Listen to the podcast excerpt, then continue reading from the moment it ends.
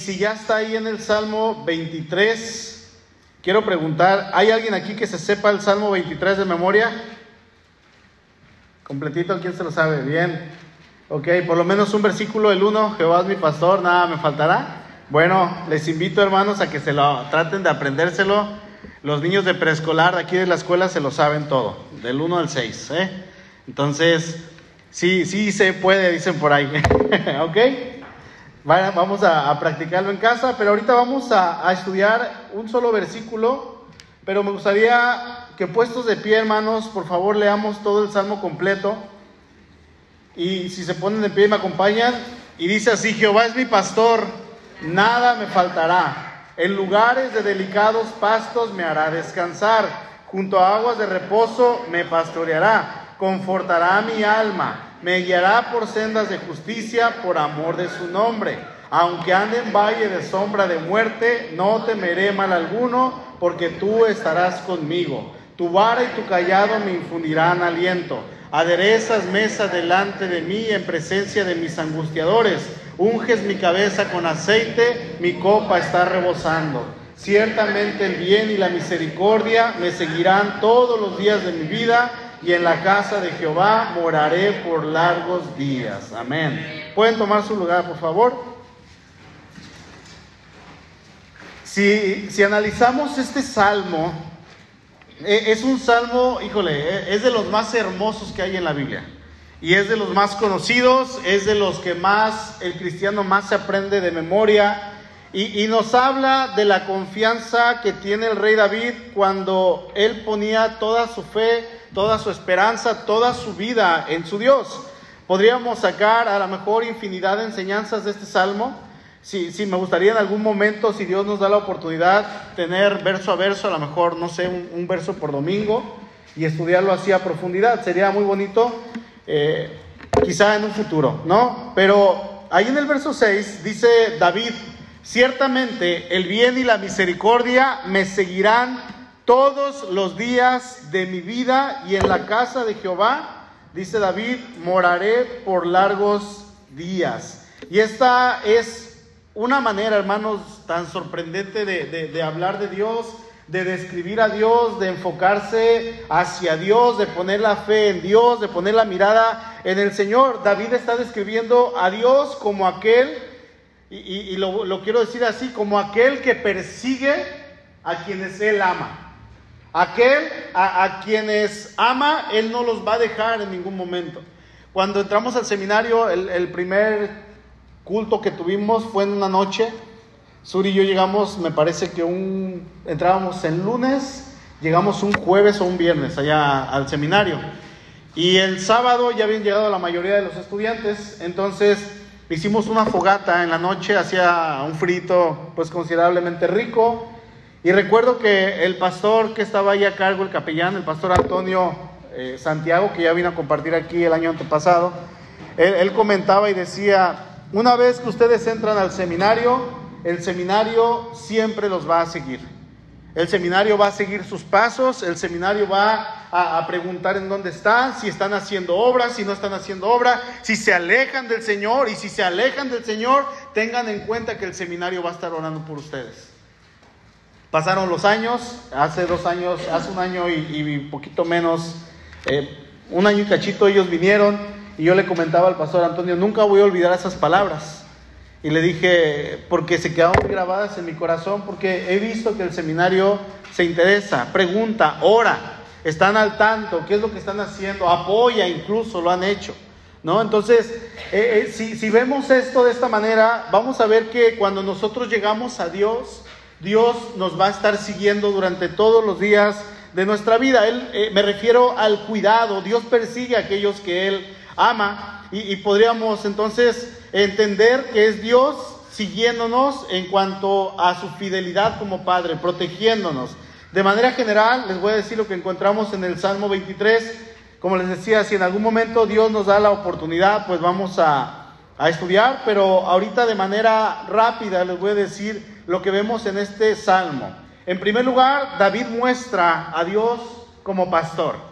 ¿Sí? Dos, un pastor, hablando de Dios, que lleva a sus, a sus ovejas siempre haber despastos. O sea, podríamos decir que de parte de Dios siempre va a haber alimento. Siempre para sus hijos. Tres, también este mismo pastor lleva a sus ovejas a aguas para que jamás tengan sed. David también nos va a mostrar a Dios como alguien que restaura el alma, nos va a mostrar a Dios como alguien, dice, dice ahí en el verso 4, que aunque andemos en peligro, dice, aunque ande en valle de sombra de muerte, yo no temeré mal alguno, porque tú estarás conmigo. Nos muestra a este Dios que es Dios protector y nos muestra en este salmo que es alguien que nos da paz, que, que, nos, que nos pone en una mesa y, que nos pone en mesa, aun cuando haya gente en contra nuestra, aun cuando haya adversidades, aun cuando todo parezca estar en contra nuestra, Dios nos da calma, nos da paz, nos da quietud, nos da serenidad y Él nos dice, tranquilo, yo estoy aquí.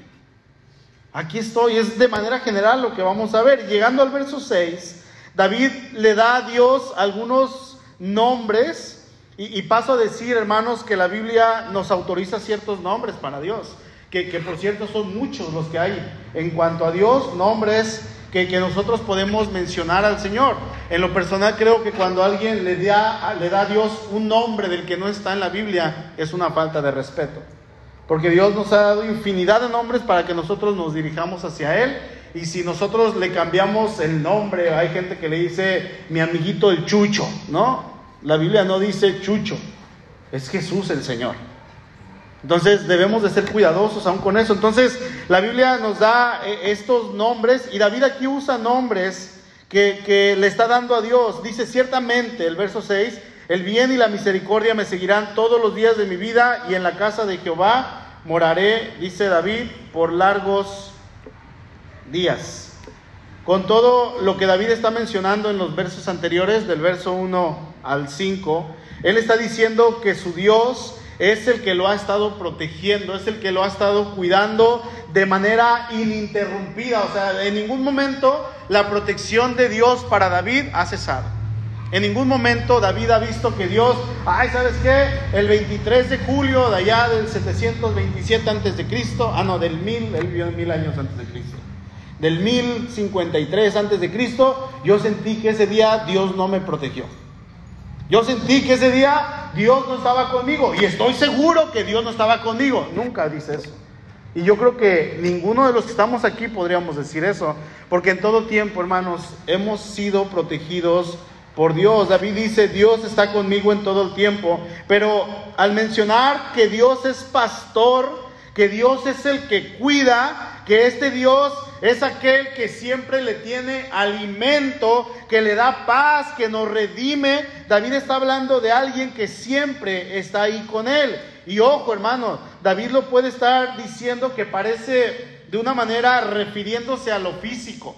Pero en realidad David se está refiriendo a su cuidado espiritual, al cuidado de su alma, sí, al cuidado de su cuerpo, al cuidado de, de su persona, al cuidado de su familia, al cuidado de todo lo que Dios la había protegido y la había este, guiado durante tantos años, pero esto aplica mucho más en lo espiritual, muchísimo más. No podemos negar, hermanos, que nuestro Padre está con nosotros en todo tiempo, ¿o sí? Alguien puede decir, yo no, yo, yo no estoy seguro si Dios está conmigo. Y déjeme decirle, a veces nos basamos por emociones. A veces nosotros en nuestra humanidad queremos que, Dios esté ahí presente todo el tiempo sintiéndolo. Eh, recuerdo cuando recién llegué a la iglesia, me encantaba elevar alabanzas al Señor y en todas las alabanzas yo estaba chille y chille. ¿A quién le pasó lo mismo? ¿Sí? Y chille y chille y luego se me hacían las lágrimas y... ¿No? Y estaba así y me encantaba la alabanza, yo, yo, yo, yo fascinado de estar en la alabanza. Y de repente hubo un tiempo en que ya no lo sentí. yo decía, ¿qué pasó? ¿Por qué no te siento, Señor? Dije, bueno, a la siguiente semana. Y yo estaba en los ensayos, yo, yo no estaba en la alabanza, pero iba a todos los ensayos. Y ahí me quedaba viendo cómo estaban y cómo cantaban. Y decía, el domingo tocan estos cantos, el domingo voy. Y yo estaba buscando una emoción. Yo estaba buscando algo que me hiciera llorar en un tiempo, hubo un tiempo que estuve así, buscando que, Dios me ministrara y luego ya saben, ¿no? Estaban esos cantos, las dos de alabanza y las dos de adoración. Y las dos de adoración son las últimas dos que cantamos ahorita, la de eh, solo de Jesús la sangre y al que está sentado en el trono. Y las de alabanza o las de júbilo son las dos primeras que entonamos, al que es digno y la de, la de, ¿cómo se llama? Te doy gloria. Esas son de alabanza y las otras son de adoración. No, son alabanzas, sean rápidas o sean lentas. Y son de adoración, sean rápidas o sean lentas, porque estamos cantándole al Señor, estamos adorando a nuestro Señor. Y a veces estamos buscando a Dios y de repente ya no lo sentimos y decimos, ¿qué pasó?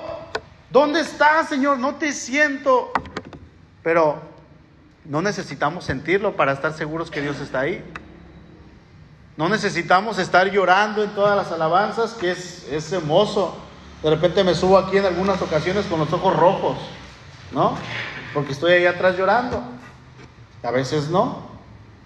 Pero igual tenemos que alabar al Señor es una decisión, es una convicción, es algo que nosotros sabemos que aunque no lo sintamos, el Señor está ahí. En ocasiones vamos a ser ministrados a través de la alabanza, en ocasiones vamos a ser ministrados a través de la predicación. Bueno, debería ser siempre, pero en el sentido de que nos ponemos a llorar, nos ponemos sentimentales o estamos pasando por cierta situación, viene Dios, nos habla a través de un canto, a través de un hermano, a través de alguien que dice, oye, veo que estás así, ¿puedo orar por ti? Sí, y en esa oración te quebranta el Señor o a través de un versículo, a través de la palabra, yo no sé. Pero no siempre va a ser así. Lo que sí tenemos que estar bien seguros, hermanos, es que el Señor está con nosotros. Y a veces, como ya no lo siento, como ya no lo veo, como ya no se muestra ante mí, ya, ya siento que estoy lejos del Señor, pues Señor, ¿sabes qué? Eres bien difícil de encontrar. No te busco y no te encuentro, te busco y no, por más que quiero encontrarte, no, no, no, no puedo verte. Y luego eso nos lleva en ocasiones a alejarnos de Dios y a pecar, y a pecar, y a pecar. Y nos sentimos más lejos, nos alejamos más y la situación empeora. No sé si les ha pasado, a lo mejor soy el único en todo el planeta, ¿no? En todas las generaciones soy el único. ¿Hay que sí, hermano? Dice Carmelo que sí. ¿Cuántos de aquí tienen hijos? Levanta su mano. Ok, pregunta. ¿Qué somos capaces de hacer por ellos? ¿Qué haríamos por ellos? Jackie. ¿Qué harías por tu niña? Todo. Yo estoy 100% seguro, hermanos, que, que como papás somos capaces de dar todo por nuestros hijos. Yo le he hecho esa pregunta a Suri. ¿Darías tu vida por tu niña? Inmediatamente, así, sin dudarlo, me dice por supuesto que sí. Al instante. Cuando está enferma, eh, lo que queremos hacer como papás es ah, absorber la enfermedad y que nos pega a nosotros y que estemos en cama, pero que ella esté bien. ¿Sí les llegó a pasar a los que ya tienen hijos más grandes? ¿No? ¿Por qué? Porque queremos que estén bien. Y es que como padres solamente queremos lo mejor para nuestros hijos. En mi caso, por ejemplo, cuando mi niña está dormida y a los que ya tienen hijos grandes de alguna manera, yo estoy seguro que pasaron por lo mismo. En la noche, aún mientras están dormidos, los estamos cuidando.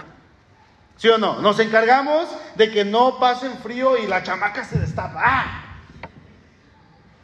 Coraje que no tengan una ropa incómoda para dormir, que su ropa sea adecuada, que no se duerman con el pelo mojado.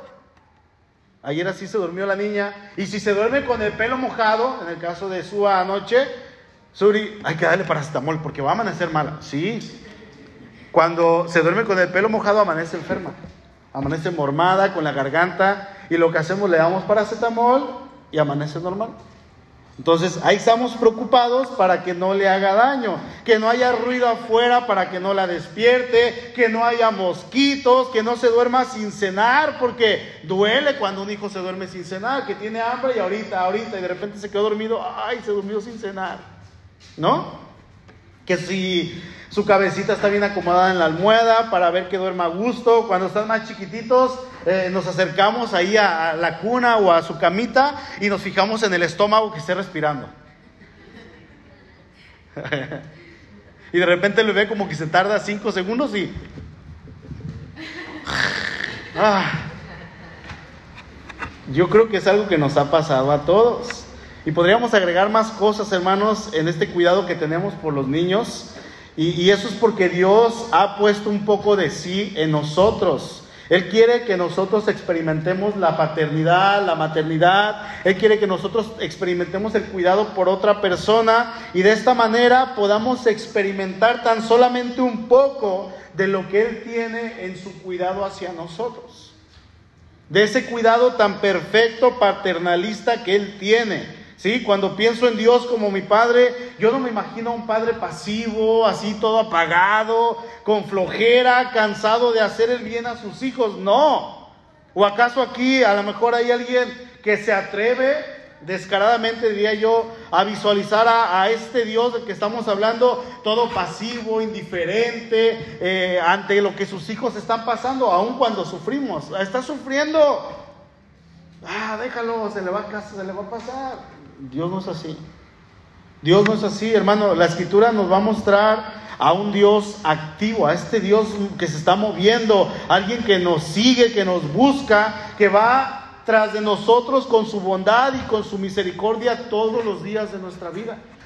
Eso es lo que nos va a mostrar toda la escritura. En ocasiones se nos va de la mente que Él está ahí, que Él no se va, que Él no se mueve. Dice la escritura, Él es inmutable. Jesucristo es el mismo ayer, hoy y por los siglos. Así como cuidó de Abraham, así como cuidó de David, así como cuidó de Moisés, así como cuidó del Señor Jesús, va a cuidar de nosotros. Porque Él no se mueve, Él no cambia. Y no lo sentimos, Señor, ¿sabes qué? Estás lejos. En lo personal, y hablando de mi hija, mi oración a Dios y la intención de mi corazón es siempre cuidar de mi niña. Es siempre estar ahí para ella, aun cuando ella se case en algún momento y forme su familia, aún así yo no voy a poder evitar dejar de preocuparme por ella. Estoy seguro. Porque quiero solamente su bien. Yo puedo decir que mientras Dios me dé las fuerzas, Siempre voy a estar ahí para ella. Y se lo he dicho, y se lo he dicho cuando estoy orando por ella, que está dormidita, se lo digo al Señor y le digo, ¿sabes qué, Sua? Siempre voy a estar ahí cuando tú me busques. A lo menos eso digo yo en mis fuerzas.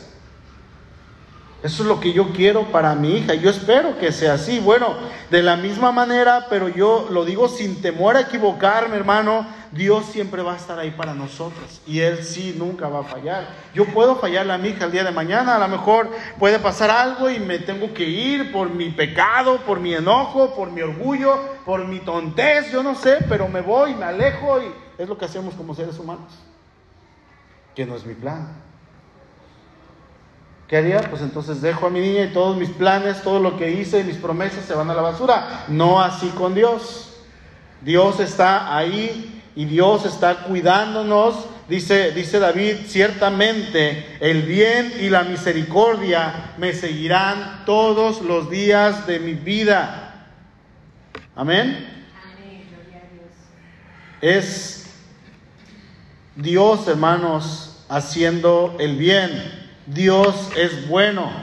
Ese bien que David está diciendo, dice ciertamente el bien.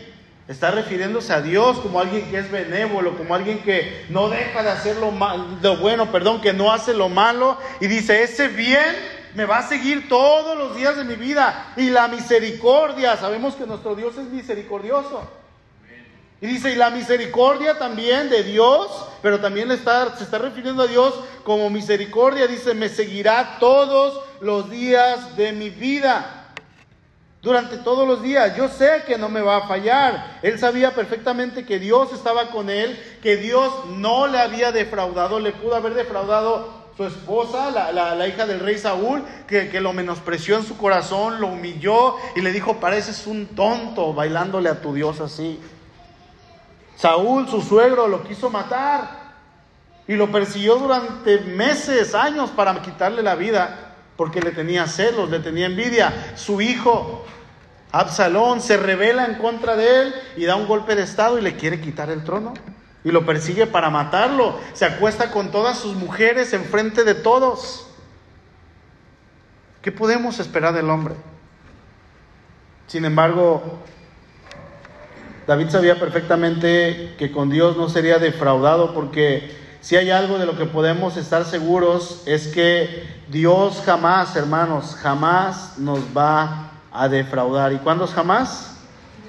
Nunca. Amén. Si somos hijos de Dios, si contamos con el Espíritu Santo de nuestro favor, si el Espíritu Santo habita en nosotros, si hemos sido redimidos por nuestro Señor, si su sangre nos ha limpiado de toda maldad, de todos pecados, podemos estar seguros que nuestro Dios va a estar ahí para nosotros, aun si hayamos pecado, aun si nos hemos alejado, aun si nos sentimos sucios, si estamos decepcionados de la iglesia, del pastor, del hermano Luis, de Viviana, de Suri, de quien quiera, Él va a estar ahí.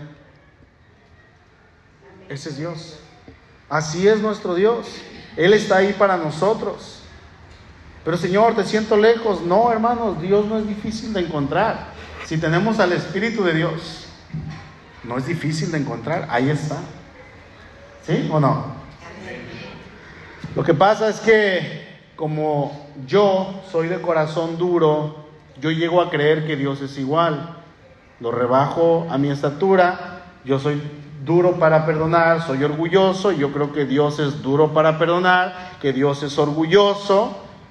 Y como cuando yo me enojo con alguien, le digo, pues ya ni me busques porque no me vas a encontrar. Entonces yo pienso que a la hora de buscar a Dios, Él me va a decir, pues ni me busques porque no me vas a encontrar.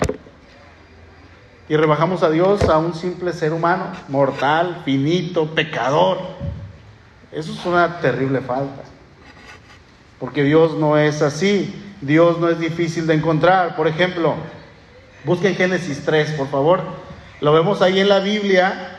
Cuando Adán y Eva pecan, Dios los busca inmediatamente después de que ellos pecan. Y ellos lo que hacen es esconderse entre los arbustos. Ya no quieren, ahora sí que, que Dios los vea, ellos saben que están desnudos pero no es tanto su desnudez física, sino es el pecado que ahora los estaba asediando, que ahora ellos tenían en su corazón, tenían una carga ya grande, tenían una angustia, estaban sintiendo miedo, temor, por primera vez en su vida no sabían qué iba a pasar, tenían incertidumbre. Por primera vez yo quiero imaginarme que lloraron en ese momento, nunca habían llorado. Y aquí no estamos viendo a, Dios que esté esperando que Adán y Eva se acerquen a Él. No estamos viendo que Dios dice, ¿por qué no llegan? Quedé de verlos a las cuatro, ya son las cinco. Me dejaron plantado. Como yo dejé plantado a Willy el sábado. Me dejaron plantado. No. Vamos a ver unas palabras muy hermosas, de hecho, de parte de nuestro Dios que podemos aplicar hoy en día a nuestras vidas. Y yo no sé cómo, cómo usted vio, hermano, a Dios cuando Él se acercó a usted, cuando Él lo buscó para que usted pudiera ser su hijo. Pero es exactamente el mismo llamado que Dios le hizo a Adán y a Eva. Las palabras ahí en Génesis 3, verso 8 Dice, y oyeron la voz de Jehová Dios que se paseaba en el huerto al aire del día, y el hombre y su mujer se escondieron de la presencia de Dios entre los árboles del huerto. Ellos habían pecado, ¿sí? Ahora estaban experimentando algo que nunca, nunca habían antes experimentado. Dice el verso 9, mas Jehová Dios llamó al hombre y le dijo, ¿dónde estás tú? ¿Dónde? Dicen algunos teólogos que es el primer grito misionero de que Dios está hablándole al hombre pecador y lo está buscando. ¿Dónde estás tú? Te perdiste. Aquí estaba, se supone que aquí tenías que estar. ¿Dónde estás?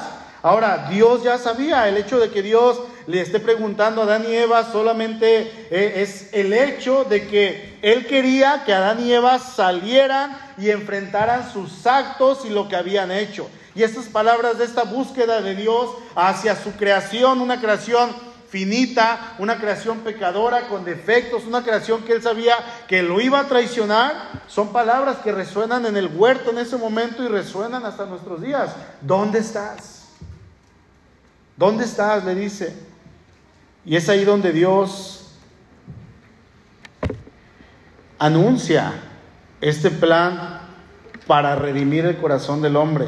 Ahora, en este momento, debido al, al pecado de, de, Adán y Eva, Dice la escritura que ellos son expulsados del huerto y aunque la escritura no nos lo dice, es un 100% probable casi decir que en el transcurso de la vida de Adán y Eva, ellos siempre estuvieron respaldados por Dios.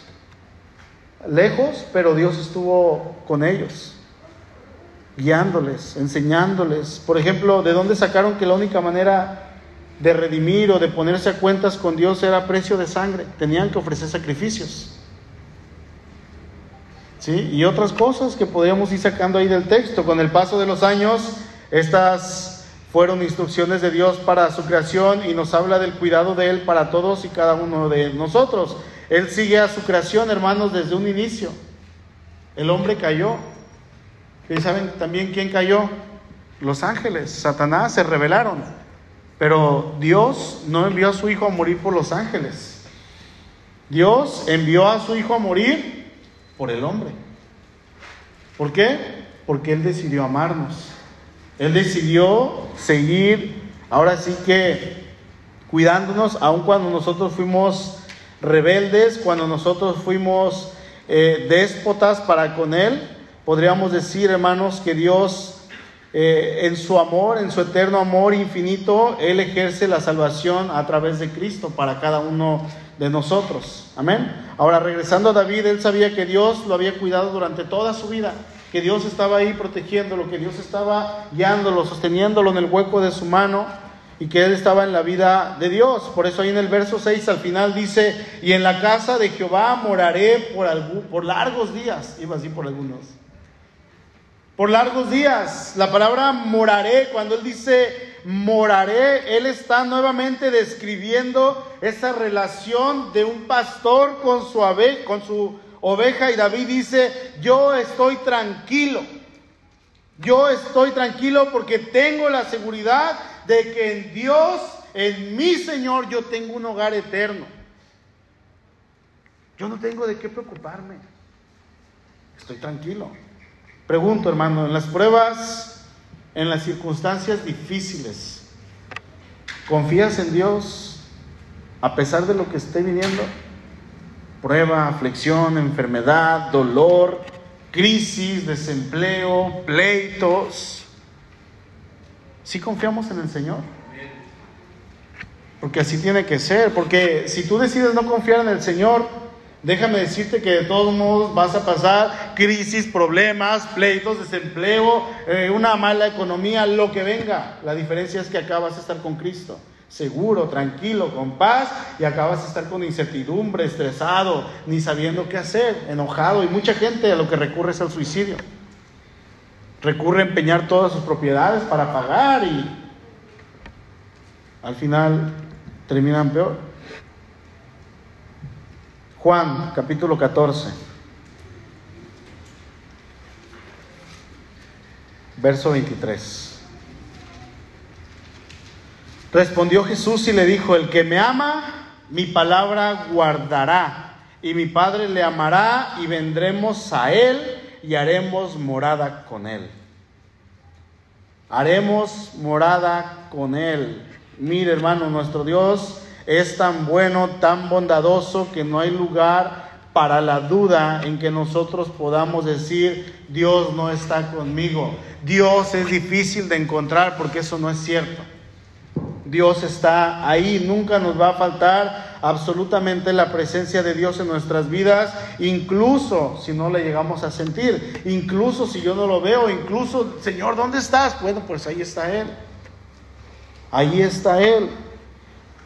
Quiero terminar leyendo un verso en Santiago. Quiero pensar que todos lo conocemos. Santiago 1, verso 17. Dice, toda buena dádiva y todo don perfecto desciende de lo alto, del Padre de las luces, en el cual no hay mudanza ni sombra de variación. Nuestro Dios es bueno. Nuestro Dios ha sido bueno y seguirá siendo bueno. Nunca va a cambiar. Si nosotros cambiamos, ¿qué creen? Él no cambia. Amén. Él sigue siendo el mismo y a esto, hermanos, le podemos llamar la bondad de Dios. No la merecemos, pero ahí está. Y es que, hermanos, en el Señor no hay sombra de variación, las sombras surge, de, de las sombras surge oscuridad y en términos espirituales podríamos decir que la oscuridad sugiere maldad, puesto que no hay maldad en Dios entonces, tampoco hay un indicio de oscuridad en Él. Él es el Padre, dice Santiago, es el Padre de las luces. ¿Sí? Cuando Santiago agrega, dice, no hay sombra de variación con Dios, no es suficiente entenderlo en términos del ser invariable e inmutable de Dios, también se refiere al carácter de Dios. Así es Dios. Dios no solamente es totalmente bueno, sino que es consistentemente bueno. Amén. Dios no es otra cosa que no sea ser bueno. Él es bueno. Siempre. La bondad de Dios está tan íntimamente vinculada a Dios, hermano, que aún los filósofos paganos, como por ejemplo Platón, ellos igualaron y no, no sabían quién era Dios, no lo conocieron, no llegaron a saber nunca, pero hablaban de ese ente, de ese ser creador, de ese verbo, después le llamaron y decían, ok, este ser, este ente, tiene que ser supremo y tiene que ser infinitamente bueno. Los filósofos grandes, los más grandes. La bondad de Dios se refiere tanto a su carácter como a su forma de actuar, sus acciones también proceden y fluyen de su propio ser. Es, es, parte de su esencia. Él actúa de acuerdo a lo que Él es. Tú y yo actuamos de acuerdo a lo que somos. Y ese actuar nos lleva a pecar, nos lleva a pelearnos, nos lleva a gritar, porque es lo que somos, somos pecadores. Y Dios actúa acorde a lo que Él es. Actúa acorde a su bondad. La ley de Dios refleja su bondad. La bondad de Dios no es arbitraria, no es caprichosa. Podríamos decir, Dios se rige con una ley. Y la ley que Él obedece o en la cual Él se rige es la ley de su propio carácter, lo que Él es. Ninguna ley humana, ninguna ley creada, no, la ley de su propio carácter. Siempre actúa en base a su propio carácter, que es eterno, inmutable e intrínsecamente bueno. Dios es bueno. Ahí está para nosotros. Santiago dice, toda buena dádiva y todo don perfecto viene de Dios. Solamente de Dios. No es la norma suprema de bondad, sino que también Dios es la fuente de todo bien. Me gustaría, hermanos, que entendiéramos con todo nuestro corazón quién es nuestro Dios, su bondad, su presencia, su cuidado, su protección para nosotros. Ahí está en todo tiempo. Vamos a enfrentar aflicción, tristeza, injusticia y una multitud de males durante toda nuestra vida. Y con todo esto, hermano, Dios trasciende todas estas cosas y aún usa estas cosas para nuestro bien. ¿Sí? En definitiva, para el cristiano, no existen, o deberíamos decir, no existen las tragedias, porque Dios hace que todos los males que podamos llegar a tener actúen para nuestro beneficio final. Martín Lutero comprendió muy bien este aspecto de la buena providencia de Dios y él, él dijo si Dios me pidiera que comiera estiércol, fíjense lo que dijo Lutero, si Dios me pidiera que comiera estiércol de las calles, no solo lo comería, sino que sabría que es para mi propio bien, que no va a pasar. Pero está hablando de que todo lo que Dios hace es para nuestro bien. ¿Sí? Absolutamente todo. Cuando David escribe este salmo, él lo hace porque ya había visto la bondad de Dios sobre su vida, había visto que a pesar de todo el mal que lo estaba siguiendo y que lo persiguió y que quería matarlo durante todos estos años, todo lo que le sobrevino a David, él sabía que siempre su Dios, en el cual él había confiado, nunca le iba a decepcionar. Nunca, siempre iba a estar ahí. Pasa de igual manera hoy con nosotros, hermanos, nuestro Dios está ahí. Dios está ahí para cada uno de nosotros y es como aquel padre que siempre está disponible para sus hijos. Si tú cuidas a tus hijos, a tus nietos, que no les falte nada, que estén protegidos, que estén cubiertos, que estén sin hambre, ¿cuánto más Dios? ¿Eres hijo de Dios? Amén. Entonces, hermano, debes confiar en Dios y saber que aquel al que tú confiaste no está lejos de ti. Él está aquí. No es difícil de encontrar porque Él ya te encontró a ti. Amén. Vamos a orar, por favor.